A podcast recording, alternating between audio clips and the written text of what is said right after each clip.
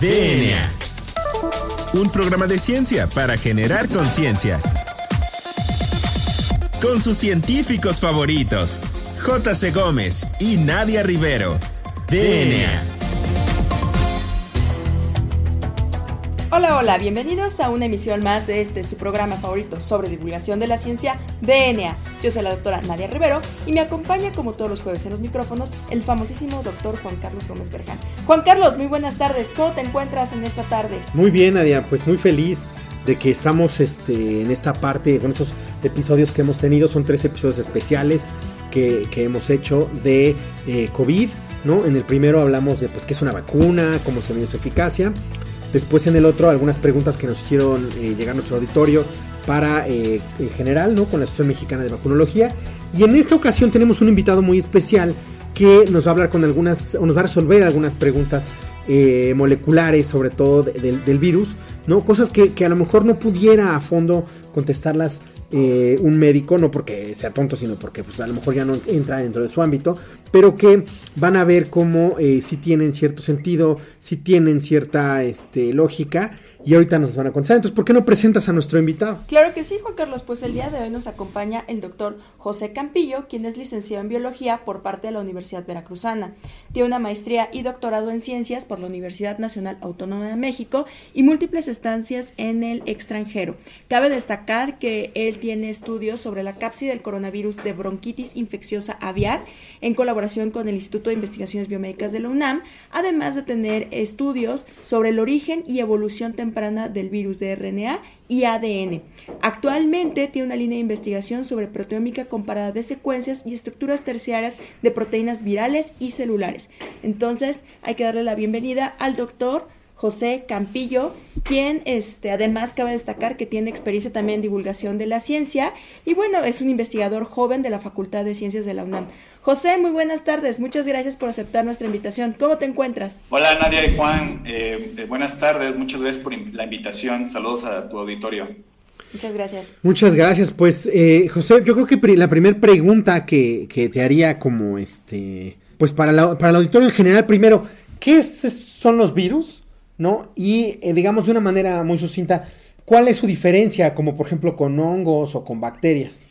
Que es una, eh, ahí en el laboratorio de origen de la vida, pues nosotros trabajamos precisamente eh, directamente con las secuencias, o sea, los, o los genomas de los seres vivos, pero pues ahí faltaba esta, estas entidades biológicas llamadas virus. Y, pues ahí obviamente siempre nos hacíamos la pregunta, bueno, ¿están vivos o no? Y es que algunos de los, algunas de estas entidades biológicas, o más bien todas las entidades biológicas llamadas virus, eh, comparten algunas características parecidas a, las que tenemos los seres vivos. Una de ellas es que pues tienen material genético, nosotros los seres vivos tenemos DNA, pero ellos aparte de DNA pueden tener este virus como el SARS-CoV-2 que tiene RNA. Entonces, estas moléculas les, tienen la, toda la información para codificar a, un virus, por ejemplo, ¿no? Y la otra es que evolucionan, ¿no? Entonces, evolucionan como los seres vivos, pero lo que pasa es que los virus, este, eh, así como eh, vemos que el SARS-CoV-2 está evolucionando, hay nuevas, el nuevo surgimiento de variantes, etcétera, eh, también lo hacemos los seres vivos, ¿no? Tenemos esta evolución,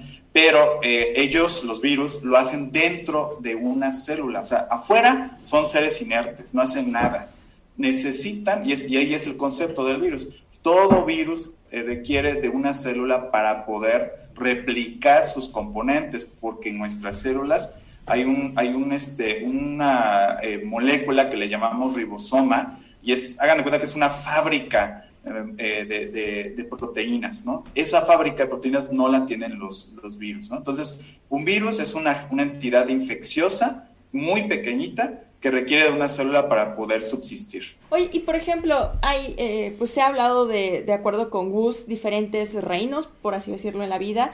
Tienes al fungi, a las arqueas, a las bacterias y este, otros eh, animales, por ejemplo, ¿no? Entonces, y esos han surgido de un ancestro en común. Para el caso de los virus, ¿es igual o cómo es que surgieron estos en la vida del planeta Tierra como los conocemos actualmente? Fíjate que Nadia, estás describiendo mi, eh, mi proyecto de investigación que da para, va a dar para muchos años. Esa es la idea. Nosotros allá en el laboratorio estudiamos eh, a través de los genomas de todos los seres vivos que se encuentran de manera gratuita en las bases de datos que están este, en diferentes partes del mundo O sea, cualquiera, ya sean los científicos o cualquier persona que no esté relacionada con la ciencia, tú le puedes, puedes entrar a esta base de datos y descargar los genomas a tu computadora. Eso es, muy bonito. Entonces nosotros eso lo hacemos en el laboratorio y comparamos los distintos genomas de todos los seres vivos y fíjate que algo que se ha encontrado, y eso no es nosotros, sino ya hay otros, otros investigadores en, varias partes del mundo, eh, eh, hemos concluido que precisamente todos los seres vivos pues somos finalmente hermanos evolutivos, somos parientes evolutivos, así desde el micoplasma, que es una bacteria muy chiquitita, hasta la ballena, el este azul, que es este, el organismo más grande que se conoce, pues este, somos este, parientes evolutivos. Y nuestro tatara, tatara, tatara abuelo se llama el último ancestro común de los, de los seres vivos, o también llamado Luca, ¿no? Entonces, a partir de Lucas es una población hipotética este, de hace más de 3.800 millones de años, de las cuales surgieron todos los, los, seres vivos que actualmente conocemos, ¿no? Entonces estamos emparentados con todos, con las bacterias, con las moscas, con las plantas, etcétera, eh, este, a partir de un solo punto llamado Luca. En el caso de los virus no es lo mismo, ya que estos están surgido en diferentes etapas de la Tierra, ¿no? Y este, eh, eh, no tienen un, un, Luca, por decirlo así, ¿no? Entonces, tanto virus de DNA como de RNA, hay muchos grupos de, de, de virus y estos, este, eh, pues digamos que tienen su propio Luca, ¿no? Cada uno de estos Luca, hay, hay cientos de Lucas para cada uno de los, de los grupos este, virales, pero no los podemos poner dentro de la del árbol de la vida, ¿no? A los virus, sino más bien este, nosotros en el laboratorio con otros investigadores en otras partes del mundo hemos concluido que precisamente cada uno de los grupos de seres vivos, pues tenemos nuestros propios virus. Por ejemplo, las bacterias tienen sus propios virus. Las, este, los, las arqueas, que son unos microorganismos poco conocidos, este, eh, también tienen sus propios virus. Y los eucariontes, donde estamos los seres humanos, las plantas, los hongos, este, también tenemos nuestros propios este, virus. Es decir, eh, por ejemplo, los, nunca vas a ver un coronavirus ¿sí? infectando una bacteria o, una, o un fago, que es un virus que infecta a las bacterias, infectando una, a una planta. ¿no? Entonces son, están muy relacionados con, con los, este, los seres vivos de una manera muy íntima. Eh, diría la doctora Lynn Margulis, hay, hay, hay, simbiosis ¿no? entre los virus y los, y los hospederos. ¿no? Oye, y una pregunta que creo que es la obligada y hay que hacerla. Mucha gente ha dicho que si este virus es creado y que si se hizo en un laboratorio, porque bueno, cerca de Wuhan hay un instituto de virología donde hacen algunos experimentos. Entonces, pues la pregunta del millón es, ¿qué le dirías al auditorio que te pregunta si este virus fue creado en un laboratorio? Sí, la respuesta rápida es no, y esto precisamente lo hace eh, a través de análisis evolutivos. Eh, este, hay, que recordar que los virus este, no, se fosilizan, entonces, por eso es muy complicado estudiarlos, ¿no? Estudiar todas, trazar su historia evolutiva como si podemos hacerlo, por ejemplo, con los dinosaurios, ¿no? Pero en el caso de los virus, como no se fosilizan, entonces es más complicado. Sin embargo, las moléculas que tienen este, los, los, virus y también los seres vivos, ¿no? Llamadas material genético como el DNA o el RNA o las proteínas, son fósiles moleculares que nos permiten este, viajar a través del tiempo y, y, más o menos eh, ver su, historia evolutiva, ¿no? Entonces, con el análisis de estas proteínas, del RNA de la, de, del SARS-CoV-2, podemos determinar que el, virus eh, se originó de manera natural, ¿no? Un proceso evolutivo normal, ¿no? Es decir, a partir de otro virus que ya existía. Eh, todo apunta a que eh, emergió a partir de, poblaciones de virus que infectan a murciélagos. Eh, y de ahí pues brincó. Hay un proceso que se llama, que es muy conocido en biología, que se llama zoonosis. Y es simplemente un brinco de un, de un animal al ser humano, ¿no? Este, de un virus que infecta originalmente a un animal a, un ser humano. Así se originó, por ejemplo, el virus de la, de la influenza, el VIH, ¿no? este, el ébola también. Entonces, este, muchos de estos animales silvestres este, que están en la naturaleza, pues lamentablemente estamos en contacto directo con ellos y entonces es, más, es muy fácil que brinquen, ¿no? Entonces, eh, eh, se supone que apenas ahorita hay unos, un par de estudios, todo indica que al menos lo que sí podemos decir así firmemente es que tiene un origen eh, natural por procesos evolutivos eh, pero eh, lo que todavía falta es ver si este brincó directamente al ser humano, el, virus que infectaba a murciélagos, o si utilizó un intermediario, en este caso un pangolín, porque los pangolines, que son mamíferos este, muy bonitos, son los más traficados eh, en el mercado negro a nivel mundial. Eh, y eh, a lo mejor pudieron haber utilizado este como puentecito para después brincar al, al, ser humano. Entonces eso se conoce muy bien en otros coronavirus humanos que utilizan intermediarios. Por ejemplo, el SARS-CoV-1 del 2002-2003, que se originó en, esas, en esos años, eh, brincó primero de murciélago al a una civeta, que es otro mamífero, y de ahí al ser humano. El del MERS del 2012 eh, de murciélago a, este, a camellos y de ahí al, ser humano. Entonces, aparentemente así es la misma, el mismo destino de este, de este virus, pero repito, su origen es natural, no es un en, un laboratorio. Y tampoco hay que, hay que este, agarrar nuestras antorchas y matar a todos los mamíferos, o, principalmente a los murciélagos, no, para nada, o sea, tenemos que aprender de ellos, de cómo ellos han lidiado con, con sus propios coronavirus, porque a, ningún murciélago, ninguna población de murciélagos, en particular a los, este, a los murciélagos este, eh, de nariz de, de nariz de martillo, creo que les llaman así, este, que son los que se infectan por, por coronavirus principalmente, y de ahí donde viene el, este, el SARS-CoV-2, ningún murciélago se enferma de COVID, ¿no? Entonces ellos tienen un sistema inmunitario que se ha adaptado muy bien para poder lidiar con ellos, ¿no? ¿Podemos aprender de ahí? Claro que sí. Bueno, José, ¿qué te parece si dejamos hasta aquí esta primera sección de la entrevista y este, ya regresamos para seguirte preguntando acerca de acerca de evolución de los genomas de los virus, su relevancia para la sociedad y bueno, también sobre tus líneas de investigación. Entonces recuerden seguirnos en Instagram como arroba DNAimer, en Twitter nos encuentran como arroba ImerDNA y en Facebook como arroba ScienceOx. No olviden usar el hashtag Hablemos de Ciencia y si es ciencia, no es despilfarro para contactarnos. Ya regresamos, esto es DNA. Volvemos en menos de lo que tus genes se traducen a proteínas.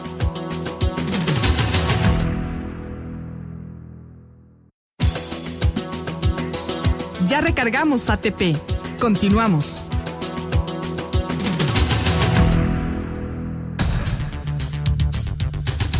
Bien, pues ya regresamos a DNA. Recuerden que estamos platicando con el doctor José Campillo de la Facultad de Ciencias sobre virus y evolución de los genomas virales. Entonces, José, en la sección pasada pues estábamos hablando acerca de la zoonosis y nos decías que este fenómeno ocurre cuando van brincando de especie en especie los virus y así pueden llegar hasta los humanos. Entonces, mi duda es acerca de cómo es que el virus se adapta a una especie y después es capaz de brincar a otra especie. ¿Eso tiene que ver con las mutaciones que hay en su genoma y se podría hablar que esto es evolución? Sí, definitivamente. O sea, este, los virus, como, les repito, no son como eh, tienen algunas características de los seres vivos. Todos los seres vivos también mutan, ¿no? este, eh, entonces, eh, pero esas mutaciones se tienen que pasar a las siguientes generaciones. Esos cambios, sí, este, se tienen que pasar a las siguientes generaciones y a veces esos cambios nos permiten adaptarnos a nuevos, a nuevos ambientes. Eso se tiene muy bien conocido en todos los seres vivos, en particular en las bacterias. por ejemplo, sabemos por qué las bacterias sabemos que están evolucionando, pues vemos ahí al menos las patógenas este, han, este, se han vuelto resistentes ante antibióticos. Entonces, este, porque van, van pasando esas mutaciones a, las otras bacterias hijas y de esta manera este, eh, pues evitan, ¿no? Este, se vuelven resistentes más bien a estos antibióticos. Lo mismo pasa con los, con los virus, de manera muy natural, es un proceso natural que están todo el tiempo está pasando, eh, que los, los virus, y en particular los virus de RNA como el del SARS-CoV-2, el, el, la influenza este, o el VIH, todo el tiempo están mutando y, están pasando esos cambios a las siguientes generaciones de virus. Y estos cambios se pueden este, ayudan a, los, a las poblaciones de virus a adaptarse. Tan es así que, por ejemplo, este, este SARS-CoV-2 pues, se, ha, visto que tiene diversas mutaciones y en particular en, la, en el gen de la proteína spike, que es esta, esta proteína que, parece una, que es como una llave que puede entrar a nuestras, a nuestras, le permite al virus que, este, entrar a nuestras células. Entonces, si hay cambios en esa llavecita, hay, hay cambios en esa llavecita, tan, tan así que puede, que, que un pequeño cambio puede hacer que la llave sea un poco más, entre comillas, perfecta para poder entrar a nuestras células. Y así fue como, como eh, este, pudo eh, un coronavirus que originalmente infectaba a murciélagos, pues ahora puede infectar a, a, a, nuestras células a partir de, de nuestro, porque tenemos eh, cerraduras celulares, una cerradura molecular en nuestras células que le permite al virus con esa llave llamada Spike entrar, ¿no? Oye, José, y una cosa que nos preguntaban, o bueno, me han preguntado en algunas veces, ¿cuál es el objetivo del virus, o sea, cuál es su, su, este, sí, su objetivo,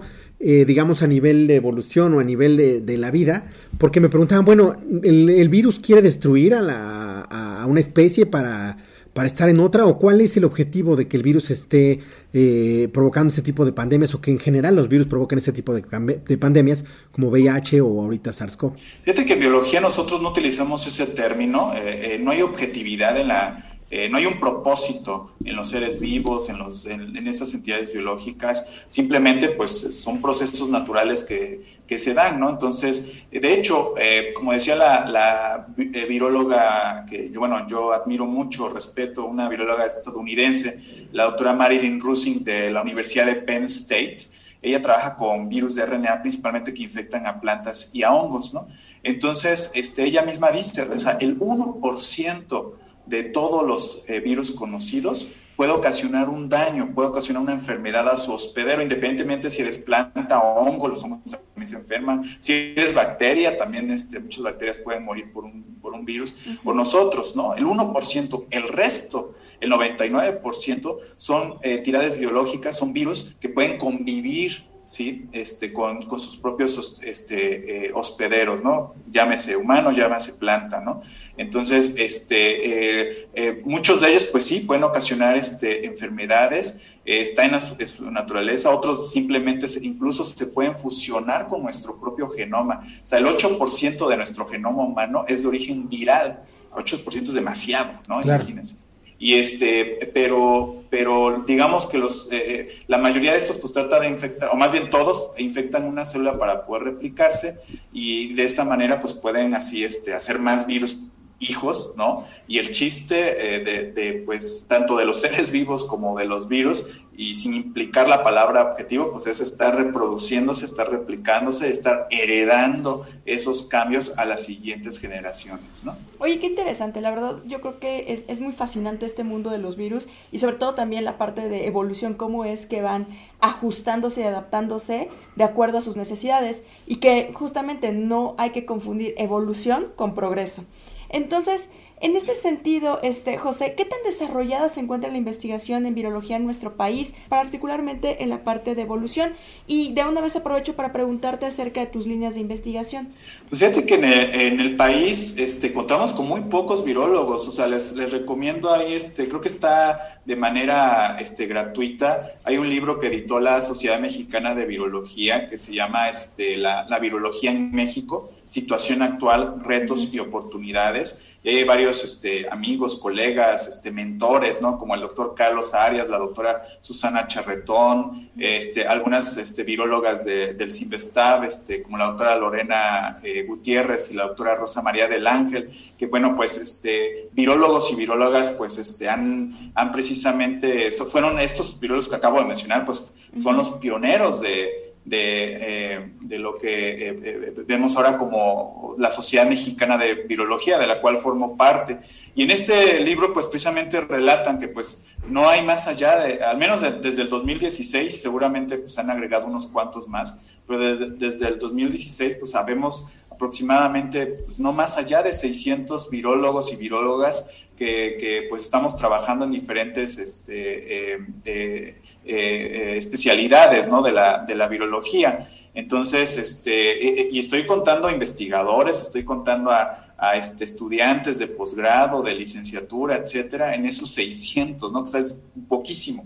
Ahora, con respecto a, virólogos que se dedican a, a cuestiones de, de, evolución, pues sinceramente nada somos nosotros en, cuanto a evolución, digamos, eh, en etapas muy antiguas, ¿no? Pues nosotros como laboratorio, pues ahí sí somos los únicos del país. Y hay algunos otros que pues sí han estado haciendo estudios evolutivos, por ejemplo, del incluso del SARS-CoV-2 en el Instituto de Biotecnología, por ejemplo, o este, el Angevio también, pero digamos que es una evolución más reciente, ¿no? Entonces, este, pues, y son poquitos, son poquitos los grupos que estamos ahí este, eh, con respecto a hacer estudios evolutivos. Y precisamente esa es, mi línea de investigación que surgió en el 2014 a raíz de que pues, yo estuve haciendo el doctorado con, con mi tutor, el doctor Arturo Becerra, que es este, un connotado biólogo evolutivo de la Facultad de Ciencias, y bueno, el doctor Antonio Lascano, que este, pues, la propuesta era esa, ¿no? De precisamente ver a los virus desde esta óptica evolutiva, no biomédica, ¿no? Entonces, ver en, el contexto ecológico, ¿no? Cómo, cómo surgen, cómo, cómo este, evolucionan los virus con respecto a sus, a sus hospederos eh, celulares, ¿no? Entonces, desde el 2014, pues hemos estado trabajando